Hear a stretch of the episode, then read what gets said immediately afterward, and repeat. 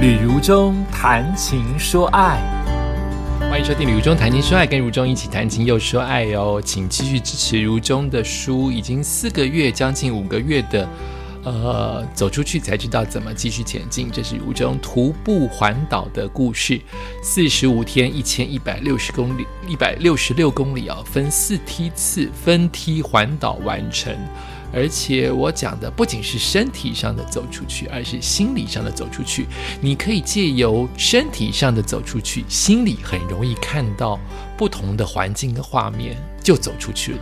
你也可以心里先走出去，然后就海阔天空了。你往哪里都是海阔天空，不必特别拘泥于什么环境。当然，你也可能因为心里的海阔天空，心里走出去，让你更想。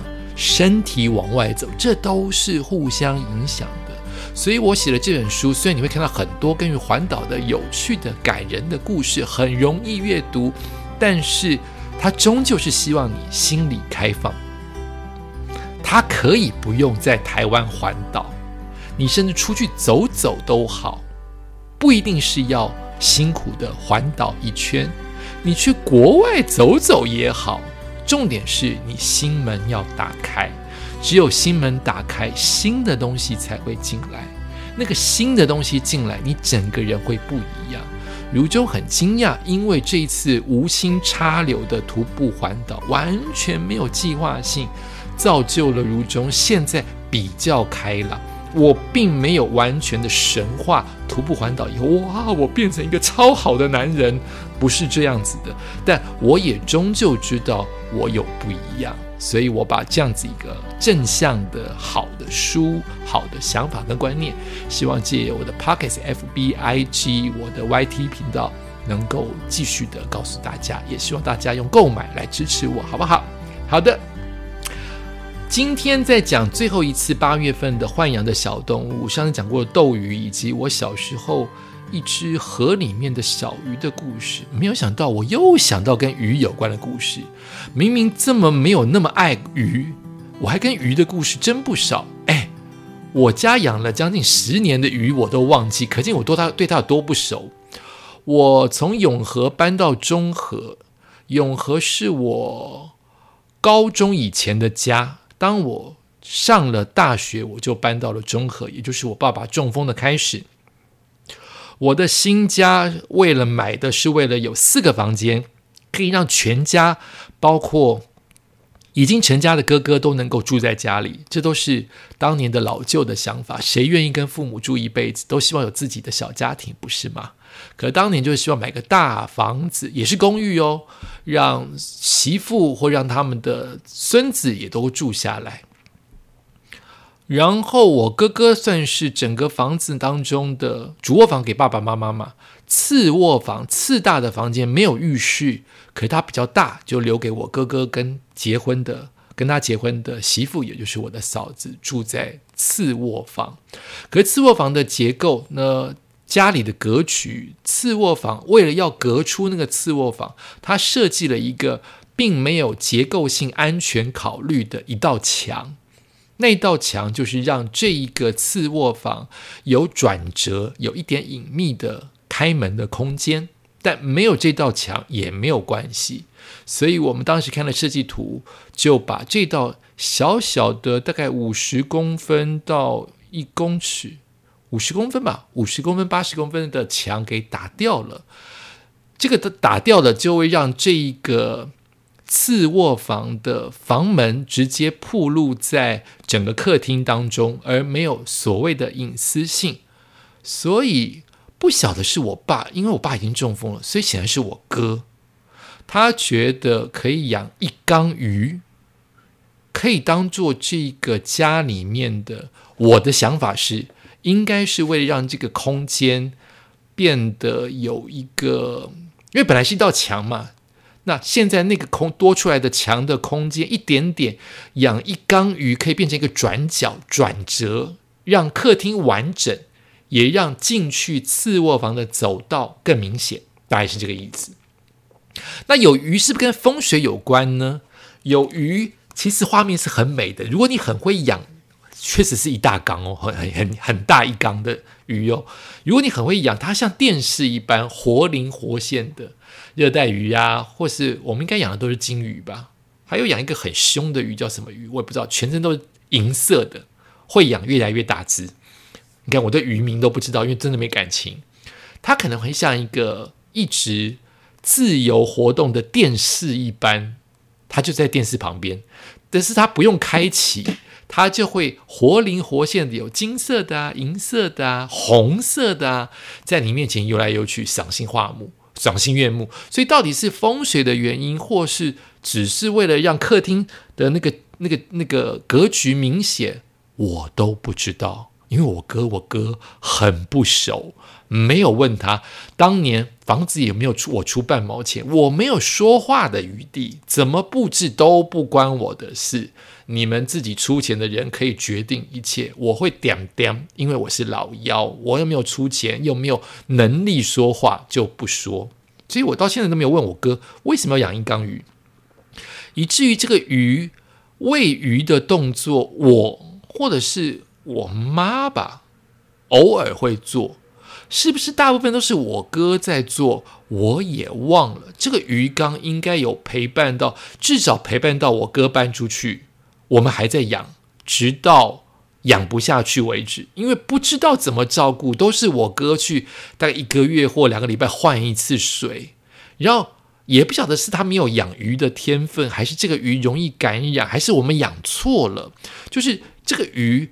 任何一只大鱼进来，哦，我哥有时候还很细心的去咬，去去丢丢小小螃蟹吗？还是小小虾子让这个大鱼吃？这些鱼总会在一个月后，通通每一只的鳃都染成红色，也就是它生病了。所以每一只鱼最后都会变成。感染一种病就是鳃变成红色，然后我哥就会去换一批鱼，或者是呃倒入药水。但以我现场看的状况，就是只要染到鳃变成红色的鱼，它都不会在医疗变好，就是好像是一个不可逆的病，还是 还是不会养，它就是最后就会走。所以从一开始养的这个鱼有布置鱼缸哦，有水草，有背景。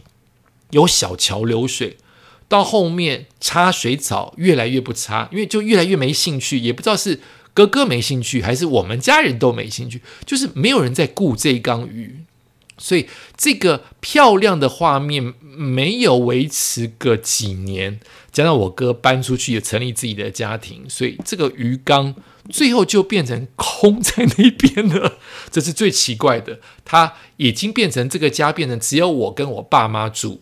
就是我爸爸生病嘛，整个家老家就是一个幺子跟父母老父母住，所以这个鱼缸位置继续留在那个位置里面，却是空的，多诡异呀，多奇怪啊！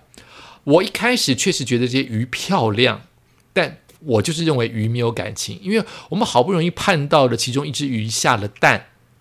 所有他的兄弟姐妹，还是鱼之间没有兄弟姐妹，所有旁边的鱼都在抢食它的蛋。哇，吃自己的生物的动物，诶，其实所有的动物，人类都都是这样，都是互相残杀嘛。但是当你看到了这么可爱的蛋，然后这个母亲生出这个蛋都在保护那个地地盘，我哥也会把它围起来，但是这个蛋会飘走。我就不知道那些养鱼的人真的是高手，水族馆的人都是高手，把它隔离起来，母亲隔离起来，可是鱼还是飘走，那个鱼蛋还是飘走，然后所有的鱼都在抢食这个母亲下的蛋，我就觉得好残忍哦，鱼怎么这么残忍呢？所以我没有感情，对养这缸鱼在我们家这么久没有感感情，反而它终于清空了，我还觉得松了一口气。所以我就是一个不会、不懂养鱼跟懂鱼美丽的人。这一切的转换，我还是觉得我不用养，我也不会眷恋鱼的美丽。你看我之前讲的斗鱼，我还是觉得残忍。虽然我自己也没有多仁慈。后来我放生的那一条河里的小鱼，直到我们家养的鱼怎么都生病，我就是对鱼没有感情。可是我去东京看金鱼展。这也是一个为人所讨论的展览。有人说它很残忍，有人说它很多鱼都在里面死掉。可是我现场看到的，它维护的非常的好。在一缸一缸大鱼缸的情况之下，做艺术的呈现，灯光啊，鱼本身的美丽呀，水流声啊，现场的光影啊，好漂亮。所以我也不知道，我只是眷恋这一个动物在健康漂亮的时刻展现短暂的光芒，还是我真的有喜欢鱼。但我应该是不会再养。因为我真的不会不懂，不懂如何去换养，我还是比较懂养我的 fish，还是比较懂跟狗狗相处，也试着让自己更懂得跟猫猫相处，所以也许不会再碰到养鱼的状况。觉得可以不养就不养，看看金鱼展，看看东京这个大展览就 OK 了。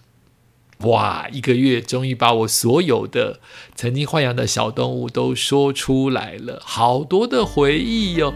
你知道，开这种主题很冷门的主题，你开始去回想你生命当中的过客跟点点滴滴那些小小的火花，其实蛮有意思的。不然它不会被你唤醒出来，它就一直压在你某一个大脑的区域，慢慢变淡，直到永远记不得。我现在把它唤起来，也许它可以在我的大脑再保留个三到五年，也没有什么特地好或不好。但此刻把它当故事说，我觉得还不错。感谢收听今天的宇宙谈情说爱，我们下次再见喽。